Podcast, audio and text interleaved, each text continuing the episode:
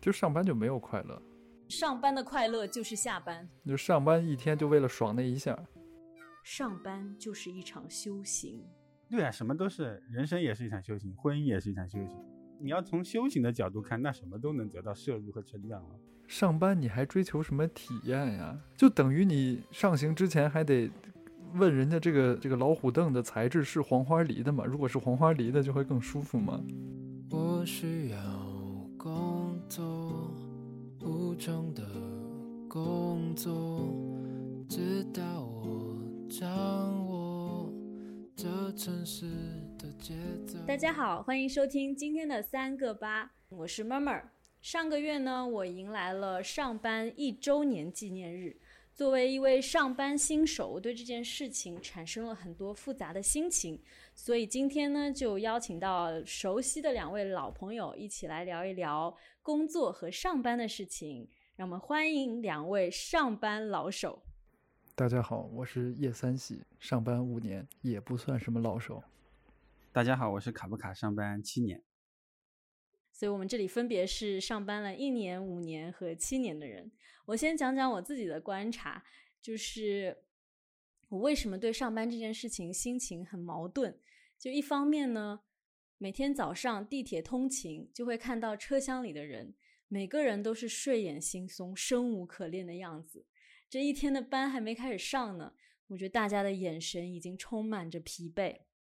但与此同时，另外一方面，我也必须承认，上班一定程度上缓解了我的焦虑。在此之前，我有很长一段非常不规律的生活，不上班的时候就是一整天无所事事，早上起不来，晚上睡不着，情绪常常崩溃。然后上班以后呢？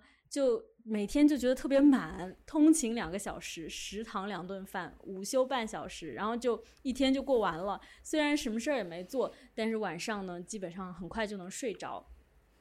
似乎当代人都陷入了这样的循环，就是一方面工作令人疲惫，而另一方面不工作又令人不安。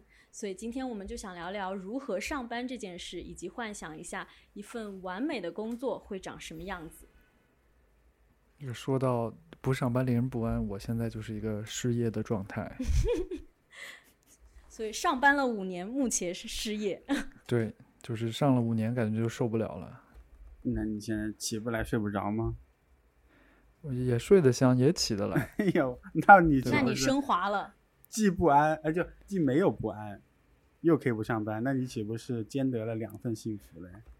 完美的就会发现。这样你会发现，其实工作并没有那么重要，除了五险一金没有人交了以外。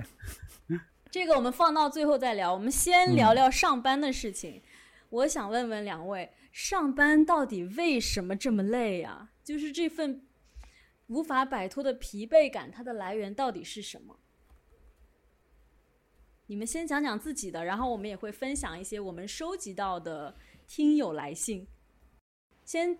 大概介绍一下大家做的都是什么工作嘛？刚才讲我上班一年，那我现在是呃高校教师，在大学里面上课。我是中学心理教师，就在学校是上课和做咨询。我是一个原旅游编辑，工作基本上就是不停的做一些旅行，然后在旅行过程中拍拍拍、写写写，听上去非常令人羡慕的一份工作。好，我们再来回过头来讲讲上班为什么这么累。卡老师先来分享一下。我我上班累，我上班累，主要是来源于沟通失败，就是我面对我的学生和我的咨询对象，我觉得我不能给他们提供价值，然后我的讲的内容可能没有引起大家的兴趣，或者是给。不管是带去信息价值或者情绪价值也好，所以这些沟通失败的时刻都让我觉得非常的疲惫。会不会你的咨询对象然后出了那个房间开始哭，然后你咨询师在房间里也开始哭？我没讲好。对，我能再送你半个小时吗？那种感觉。再给我一次机会，我能讲的更好是吗？下课铃声有没有就让你很很紧张？还是很快乐哦，还有还有特别崩溃的，就是有我去整顿课堂纪律，我特别不喜欢。就像对方已经要离婚了，然后你强行让他留在这段关系里面，我特别不喜欢这样子。那是因为他如果想要说话，你就就说明他此刻就想就觉得说话更能带给他快乐嘛。那你说的这个内容可能就是他不感兴趣。但是呢，你的这个身份就要求你必须啊去维持这个课堂的纪律。哎呀，我就觉得我在扮演一个角色，一个我小时候也讨厌的角色，这种时候是很崩溃的。这时候就想起了那句老话：长大后你就成了你最讨厌的大人。三喜呢？我的工作其实是不坐班的，然后会有很多出差啊。之前的工作啊，就会有很多出出差，所以我觉得最疲惫的地方就是，首先就是生理方面嘛。当你出差，你去到别的地方，你要有一个非常非常呃。压缩的行程虽然是旅游编辑，听上去还挺好的，但其实他会把一个很舒适的行程压缩到非常短，要让你在最短时间内就是看到一切、拍到一切，所以恨不得一顿饭的容量都是三顿饭，你也吃不下，但你就会就把非常好的事儿变得特别密集，这个很累。然后呢，你还得进行那个社交，然后每一次呢旅行其实都跟所以是一天住了三家豪华酒店的累是吗？那你可以这么理解吧。但而且 还有一个就是你每次出去其实是跟就很多完全不认识的人在社交，然后还要呃表现出很快乐，还要不停的赞叹什么的，这个东西社交也也也挺累的。但另一方面啊，我作为这个不坐班、所谓的工作时间自由的人，你会。有一个错觉，就是好像啊有大块的自由时间，但这个就导致了我一个巨大的空虚，就是我浪费了好多时间呀，但我又觉得我时刻都在忙，没有时间。我自己的话，其实我之前跟卡老师我们也讨论过，作为教师这个工作，其实教课反而是你让你感觉比较有满足感、比较兴奋的部分。我觉得累的部分也都是教课之外，教课和备课之外的，就是比如说。偶尔要开会，我就会觉得很累，因为我常常觉得两个小时开完会，然后你一想到底讨论了啥，啥也没有。就这个两个小时，其实对于一天的上班行程来讲，它可能就占用了一大半。然后你就觉得啥事也没做，今天又过完了。一天工作四小时，对，是这样的。暴露了，暴露了。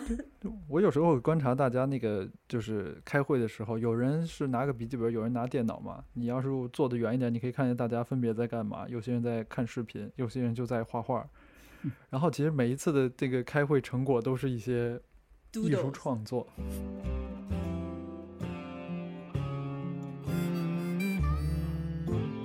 然后我们也收集到了一些朋友的意见，我们向呃数位好友发送了上班小问卷，然后问问大家在不同行业都会觉得有哪些上班特别心累的时候。第一位朋友呢是他上班的行业是做片子的，他是一个做片子的小微企业，工种就是又当导演又当老板，所以是个小老板了。那这位朋友他说。他上班有三种累，一种是不会磨合的甲方，磨磨唧唧、不专业的修改意见以及无缝连接占据的工作时间；一种是留不住员工那种时刻掏心掏肺但也不行的心累；还有一种就是他大爷的，老娘每天在产出什么垃圾，为这个垃圾要耗费我多少心力的这种累。这个第二种留不住员工，加钱就可以了，还是舍不得钱，掏心掏肺没用，掏钱，掏心掏肺没有用。对，而且我这一想起来，就是工作很大一部分累，就是在你拿到工资那一瞬间，真的可累了。你会觉得我都我都干了啥呀？就这么点儿钱。就回到我们那个三十岁的问题。其实我有一个朋友吧，他是做他干的，他做的事情其实令很多人羡慕。他是开酒吧跟开那个咖啡厅的。然后他的回答呢也非常的简约。我说你这个工作有没有最累的地方？作为老板，他就简单回答，就是觉得管人很累。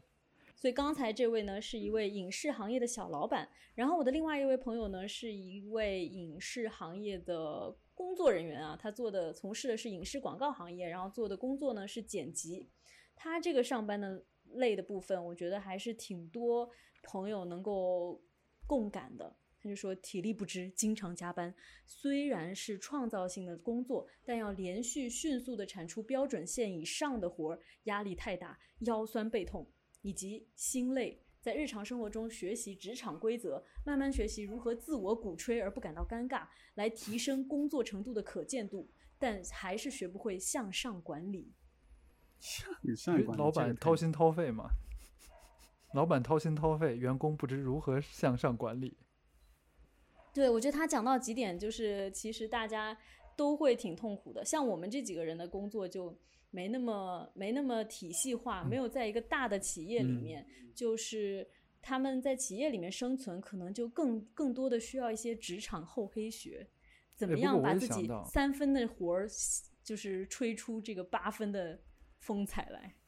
对，就是我也想说，他也提到说这个这个这个腰酸背痛，毕竟他可能一直站着干活，你们俩也是一直站着干活呀，嗓子不累吗？我是没有慢性咽那种就是炎了已经，这是生生理性损耗，不是累的问题了，他医生累了，我的医生累了，治不好我。哎，我们这儿的工作怎么这么多都是这个媒体行业？看来我们文科生的确这个出路有限啊。这一那不位，然你还想干嘛？这一位是从事数字媒体内容，然后具体的工作是声音设计。那这个朋友说，上班最累的是多个项目同时进行时，常常有分身乏术的感觉，对个人生活空间的挤占会让我怀疑工作的意义。其实这个就是刚刚三喜讲的嘛，就是你好像工作时间很灵活，不坐班也就等于不下班。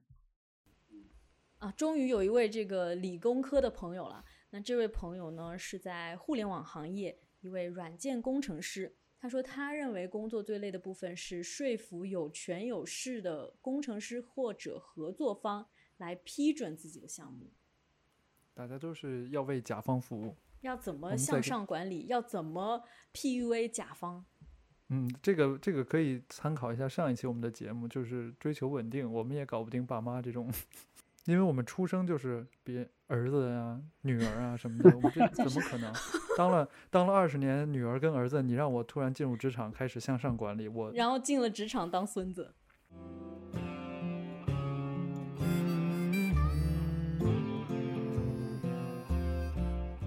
我这也有一个，他他也是做那个软件开发，其实也是程序员，但他是在国企里面的软件开发的部门，所以他经常是从别人那里拿活，别人有需求他要去满足，所以他说他的工作性质其实是服侍同事和领导，然后主要那工作工作的情绪就是受气，就是要满足不同的人的需求。工资的一大部分都是精神损失费，对不对？我觉得很多工作绝大部分都是精神损失费，是，要提供给公司其他员工情绪价值，美其名曰服务。上次我不就说嘛，我说现代社会的基本逻辑就是这样，就是你在公司里面受的气，然后你拿到了钱，然后在这拿着这个钱去去商场里面或者消费场合去去消费，让别人闯入让别人的对对对，让别人为你上班，去痛苦，当别人的甲获得快乐让，他为我上班。然后看你这个上班付出的代价和你的收入是否匹配，或者说是否值得呢？就看你的这个气能不能用你的钱去撒掉。就如果你的钱还不能撒掉你在职场中受的气，那说明你亏了。就是挨三个嘴巴可以抽别人一个哎 嘴这个是，所以要努力变成挨一个嘴巴就可以抽十个人嘴巴那种哎工作。天呐，这价值观对吗？但工作就是这样互相折磨你。刚不是说厚黑学吗？咱给你上点厚黑学。但这个的确就是现代社会对于工作的这个理解了，我觉得。所以我们刚刚讲到的，其实我觉得大家都有一些共通点，就是这个疲惫感的来源是来自于人。就即使是工程师这样做技术性的劳动，他累的并不是做这个项目本身，而是如何说服这个甲方来让你做这个项目。这都是我跟你说，嗯，咱们这些朋友都是上进的朋友，都是想干事儿，因为想干事儿，所以才痛苦；因为干了很多事儿，所以才痛苦。对我本来想说这样，大家都是哎呀工作太多呀那种类，没想到都是嗯，我不想做，大家都没有一个展现出不想做，都是想认真做。啊，我这里有一个不想做的，是一位三线城市的体制内公务员啊。这位朋友他说，上班累的是，一是对工作任务的不理解，为什么要这么做，有什么意义，内心不认可归不认可，再不服气再挣扎也没有用。他说，二是太卷了，他只想躺着。为什么会无法想象？我觉得咱们的工作经验已经无法评价这个这个这个经验了。不敢妄议妄议体制内。对，我收到最多上班最累的答案是加班。哦嗯，你知道像我们这种还有功夫在晚上录播客的人，就不配聊这个话题。你看刚才他说的那个问题，就你那个公务员朋友，就是不理解自己做什么，为什么要这么做，做这个有什么意义？这个在我所处的行业根本就没有这个问题，就是你在入行之前就已经把这个解决了，就是没什么意义的事情。所以一方面是身体的累，一方面是社交或者说是跟人相处的累，还有一种是找不到自己工作价值的累。对我有一个朋友，他做什么一个人力资源公司的中台嘛，他就说最累的也是沟通，其实沟通真的是特别的累，就是沟通嗯不畅，所有人都无法理解对方在说什么。在工作中，所有的这个微信群，我哎，还有一个非常令人讨厌的就是，所有工作突然有一个小小的事儿要拉一个微信群，无论什么事儿都要拉一个微信群。真的，我就觉得，我我觉得就拉微信群就像是一个没有成本的开会，就我做了一个工作，然后我又不想开会，但大家在一个群里好像就被你弄到了一个呃会议室里，大家就坐着吧，有空就说。嗯微信群的沟通效率简直是我见过就是世界上最低的东西了。而且你就看到那个手机打开然后写着一百五十条你就已经累了你都不用打开那一百五一百五十条不是到了一定程度它会它会好几个点点点点点吗？说说明我这个微信群工作经验有限。所以我离职的时候我把微信群一一个一个微信群就都删掉以及被别人删掉的时候我的手机就清爽的我都无法想象。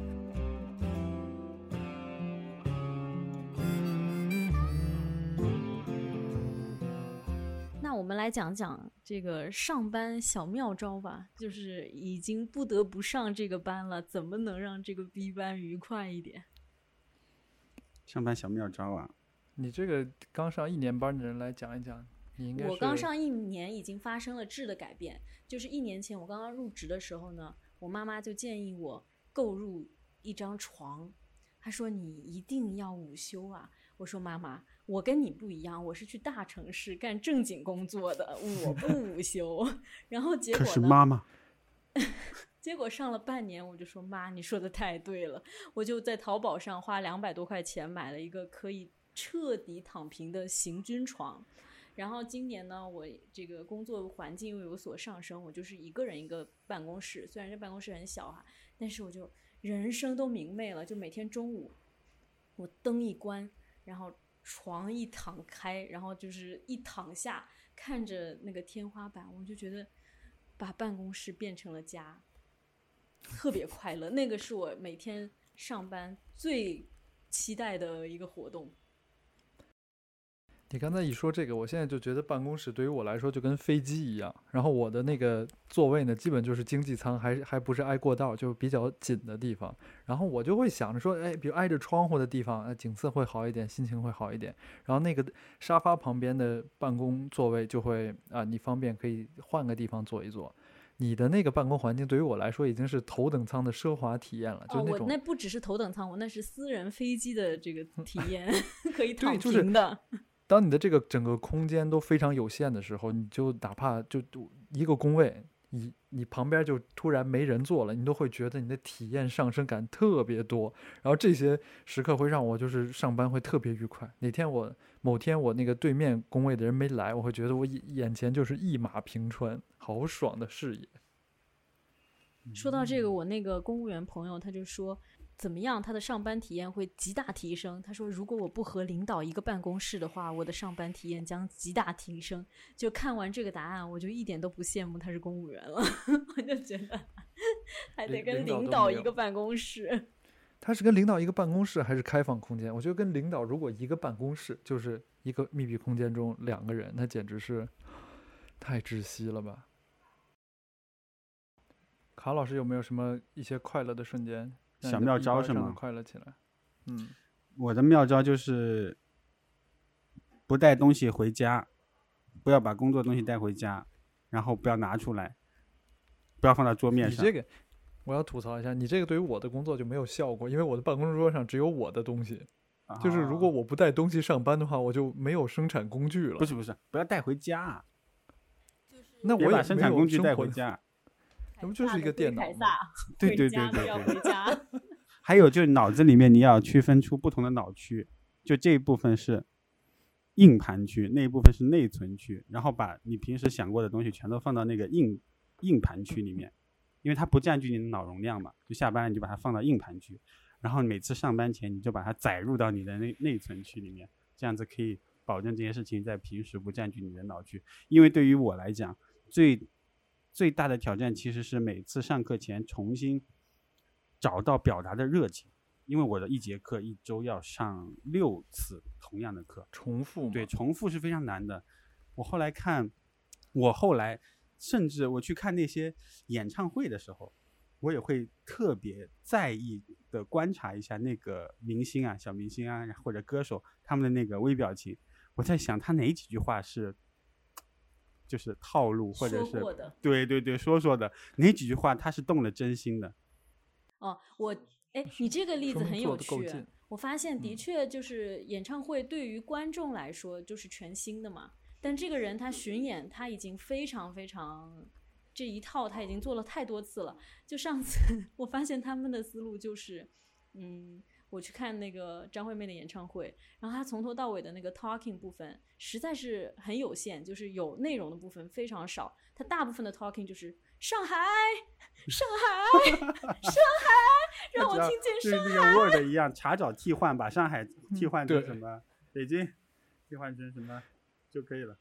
这是不是都跟那个奥巴马学坏的？就跟奥巴马那个 Hello Chicago 是不是从那开始的呀？大家都都搞坏了都。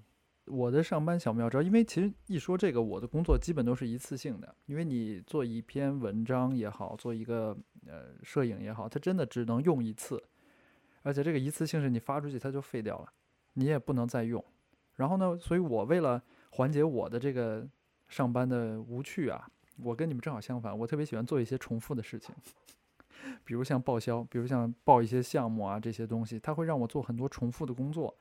就是啊，比如说贴发票啊，比如说按照这个表格一个一个填呀，填三个同样的东西啊，然后呢，同一个楼层我要去三次，然后啊不行再被打回来，然后你就觉得自己拿着一沓纸，然后奔走各种地方，你会觉得你在忙，然后这个忙的过程渐渐的它会成一个周期性的运动，然后我一习惯我就会觉得哇好棒，最起码我在工作了，这种重复性给我带来的是我真正在工作的感觉。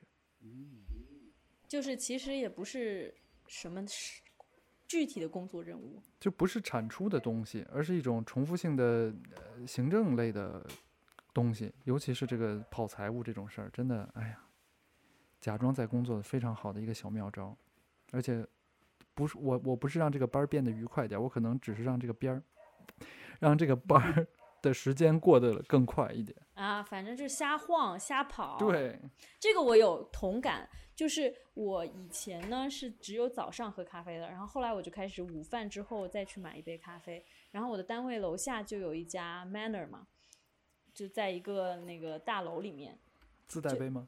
自带杯，of course 自带杯，自带杯冰美式十块，然后我一般都是自带杯来一个 espresso，拿到办公室里加水喝，五 块。那你比我更更更会省钱。但嗯反正十二点半到一点这个阶段呢是最忙的，有时候甚至要等二三十分钟。可是我就看那个整个大厦里面的各种白领就挤在那个 Manner 前面闲聊等咖啡，然后我就觉得，就是我看到了多少张。不想上班的脸，就是咖啡其实是次要的，就是现在真的太不想回工位了。所以，一个上班的妙招就是，我觉得这可能看你上的是哪种班。就如果说你上的是定量的班，你必须从这几点到几点的，那中间你就得想方设法的让自己干点别的事情，就可以这个让你的班打得支离破碎，就最后感觉你好像哎，差不多今天又过完啦。但如果你的班是那种按就不是走这个时间长度的，而是走这个工作量的，可能就没办法用这种妙招。对，而且就是嗯就是你这不是说定定时的嘛，叫定量？是哎，不对，如果是一个像我这样定量的工作，我经常会就没事儿想一想我的工时，也会很快乐。就是我花了多久完成了这个工作，因为一天真的工作不了几个小时，然后我就会算，哇，这个时薪达到了五千块，但可能可能一个月干三个三个小时，对，一个月就干三个小时，就那那那那样的投入啊，就真正的在工作的时间。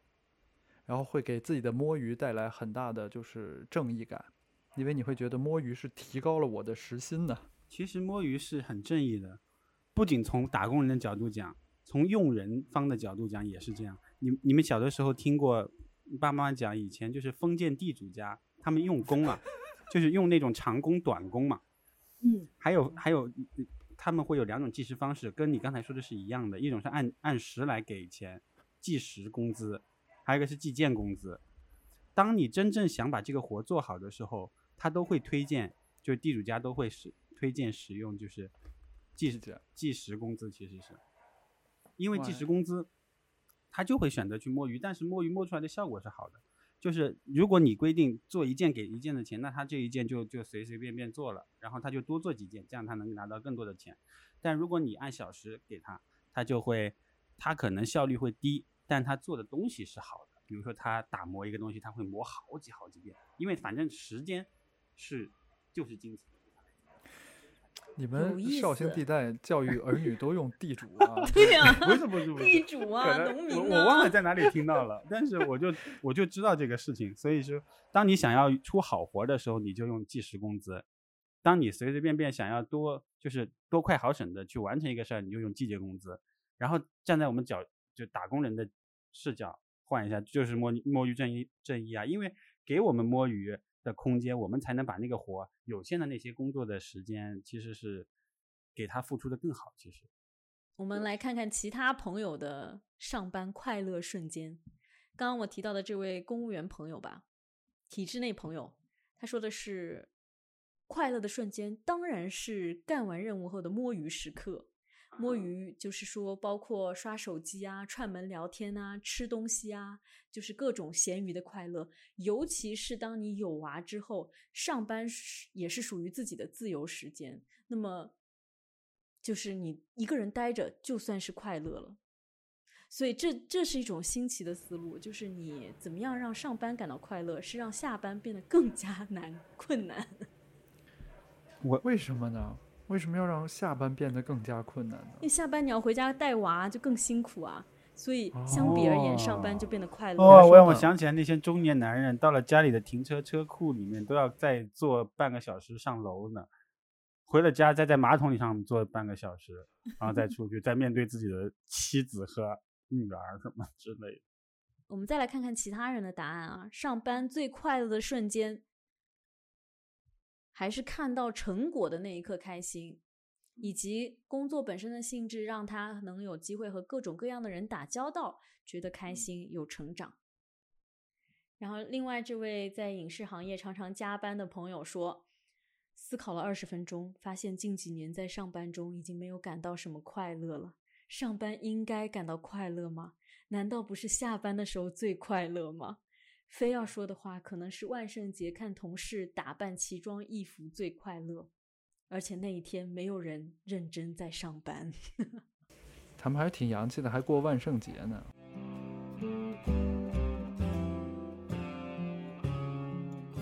其实我还是整整体还是挺喜欢自己工作，因为它是一个表达性的工作，然后是是去与人沟通。所以我的开心都是来源于跟人沟通成功了。就刚才我说不开心是因为沟通失败了，就对方觉得没有从你这得到，你没有提供价值。然后我感觉到快乐的都是我从他对方的脸上阅读到了一种如释重负，或者是这个茅塞顿开，或者是呃仅仅是听到了一个好玩的段子，他开心的笑了，我觉得都能够提供给我快乐。成功的沟通瞬间嘛，那些瞬间。还有就是，还有就是我的工作，我特别喜欢，就你们刚才说的那个向上管理啊。虽然我做不到向上管理，但是我能够把我身边的这个，类似于《咒术回战》里面五条悟老师，他不是有一个咒术叫无下限吗？就是不让那个东西靠近他。我觉得我的快乐的瞬间就是不让我不喜欢的东西靠近我，就是管理我的周围。人家是向上领导，你是屏蔽领导。对我，我只管理我周围一米的空气，我不让这些东西靠近我。然后一旦有体验不好的一些工作内容，如果它不是必要的，我下次就不干了。其实我这个朋友他是做一个比较呃叫什么，我觉得是比较行政的一个内容，他会觉得就下班准时走出办公室就是很快乐，因为我感觉很多行政工作他只能在办公室里办，他只要离开那个岗位他就完全轻松了，嗯，他想干也干不了了。我记得我妈妈就是在一个国企里面做后勤啊、行政之类的。然后呢，他们是有那个钉钉打卡的，就是下班你必须要在那个范围内打卡。我妈就会跟我说说，比如说五点下班，那么四点四十五大家就已经在办公室里跃跃欲试，就开始穿衣服呀，干嘛，就是要清理茶杯啊，就各种都要做好准备了。然后等到四点五十呢，就已经坐上车了，因为你打卡。他说：“你可以这个开到那个某一个，开到某一个红绿灯，在那个极限，在那个打卡范围内的极限，然后正好五点，然后嘣咚一下，然后你就结束了这一天，特别快乐。哎，我觉得有时候就是这个这个一瞬间是非常快乐，就让我想起来我高中是住校的，然后呢，周一到周五最快乐的瞬间就是五点最后一节课的下课铃一响，就那一个瞬间就是你被哎释放了。对对我这边的朋友的回答都是这样的，你们看他们有多绝望哈！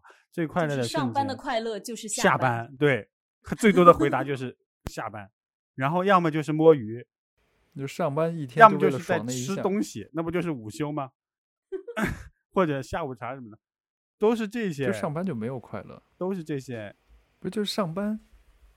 上班你还追求什么体验呀？就就就等于你你你你你上行之前还得问人家这个啊这个老虎凳的材质是黄花梨的吗？如果如果果是黄花梨的就会更舒服嘛。行刑时刻将极大提升体验。对啊、如果这个刀磨快一点儿，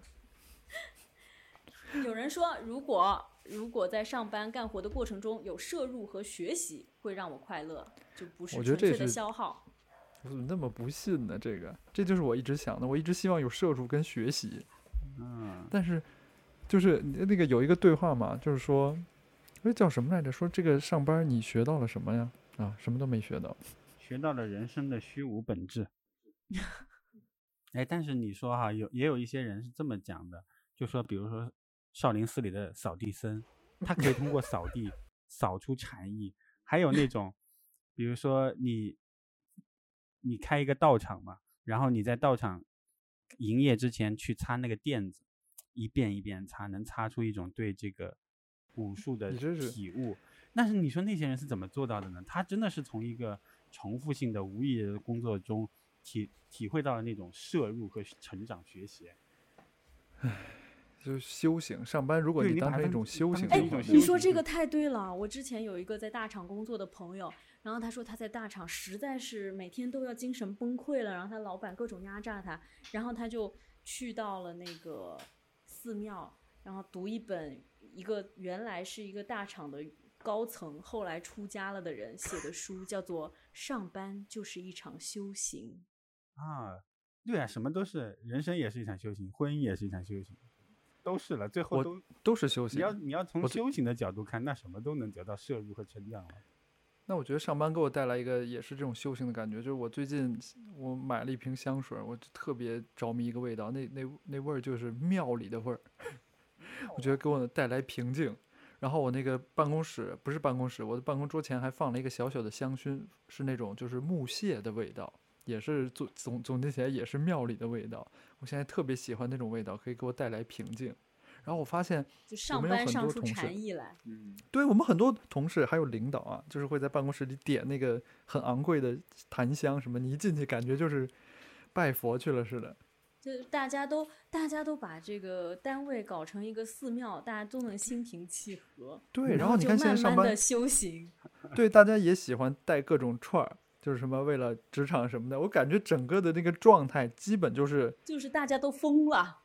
对，大家就是都疯了。然后在那个唯一的比较自由的时间，你看大家的保温杯里泡各种神奇的东西，就大家为了养生去研究一些东西，然后把自己的工作环境变得更好，然后恨不得带那种桌面用的空气净化器，感觉就真的就是修行。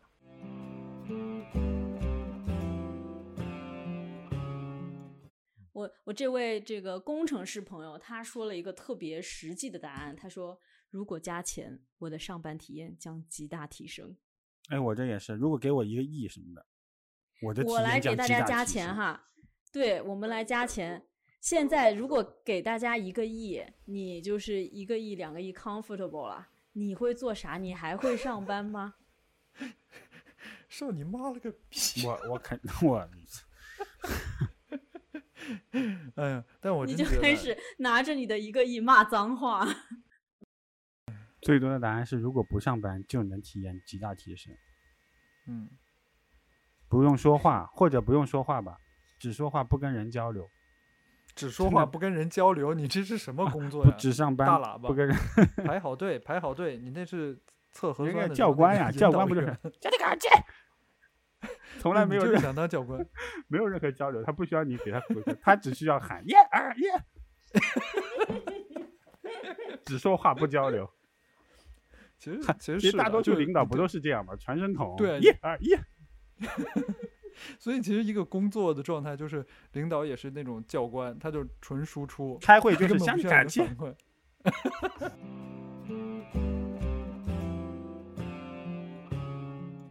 我们刚刚聊了这么多关于上班和工作为什么这么累的事儿，我想问问，就是疲惫的根本呢、最后我们来讨论一个抽象一点的话题，就是工作如此令人疲惫的根本，是因为做的事情不是你喜欢的吗？如果是你真正热爱的事情，是否你就感觉不到累？不是的，大部分的疲劳都来自于这个工作中你不想干的那些成分，但是还有一些疲惫是来源于你没把这个事情干好，比如说课没嗯讲好啊，或者咨询没做好，或者说你的这个成果 PPT 做出来就是一坨屎，但是你这个 PPT 如果做的很美、很有价值、很有内容的话，我觉得就不会疲惫。所以我觉得是两部分，一部分是很多很多，我觉得绝大部分可能是来源于，呃，被迫做了自己不想做的事，但是还有一部分疲惫被承认是，呃，是你自己没把这个东西做好。但我觉得还有一种，就因为你这样说嘛，就是你说你疲你累，是因为你做的不好，你做的好你就不累了。那很多老板也是这么跟员工说的呀，就员嗯工说我 PPT 做成这样，然后老板就说因为你做的不够好，你不够精精益求精啊，这就变成了一种资本家对广大打工人的 PUA。其实很多人，我觉得工作上根本他不相信这份工作，他不相信这个自己做的事情是有意义的嘛。嗯，但我有的时候又在想，是不是大部分的人都只能从事一些没有工作的意义，呃，没有意义的工作呀？是的呀，就是之前那个人类学家叫 David 呃 David Graeber 还是什么，他就写了一本 Bullshit Jobs 嘛，就是狗屁工作。他的这个观嗯点就是是，大部分我们现在社会上的工作都是狗屁工作，它让你累，对，它让你累，又无法从从从中获得成就感。所以我我我我我一直不想，就是说站着说话不腰疼，就是可能有一些有创造性，然后能看到反馈又有意义的工作，本身就是千万工作中的少数工作。它就是一种特权。嗯但我觉得哦，那当工作其实能提供给你的精神价值非常有限的时候，它就应该就是你的一个生存资料的来源嘛。那它就应该占用你有限的时间，然后给你体面的收入。对呀、就是他可以不让你实现价值，我这五个小时就是来卖我的时间。对你你就是垃圾工作，但是我一周只工作两天，我午休工作日只有两天也行。因为我就想到我妈妈的工作，就是我刚刚说的那个非常小的一个国企的采购后勤部门。她的工作你觉得有那么明显的意义？可能也没有，但是她非常喜欢她的工作，因为她在工作里面她有时间充分的休息。嗯，她都告诉我，她要在单位里面洗头，因为回家很忙，她在单位里洗头，然后午睡要睡多久，然后他负责采购，他们就会买最好的食材，然后全单位的同事都夸他今天的这个水果太好吃了。嗯就我就觉得，那这份工作它可能没有那么崇高的价值，但是它是舒适的，它是让你轻松放松的，然后有一个有爱的环境的。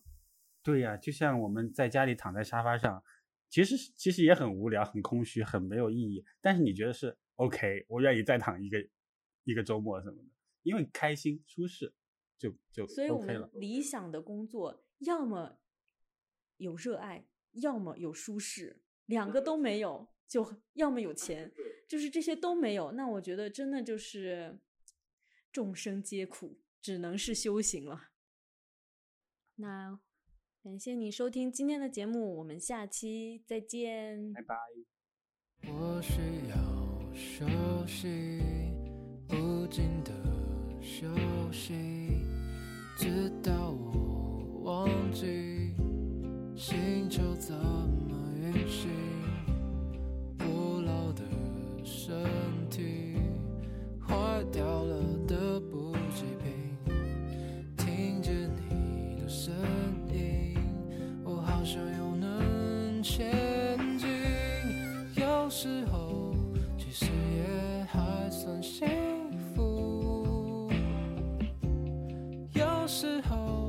怎么会这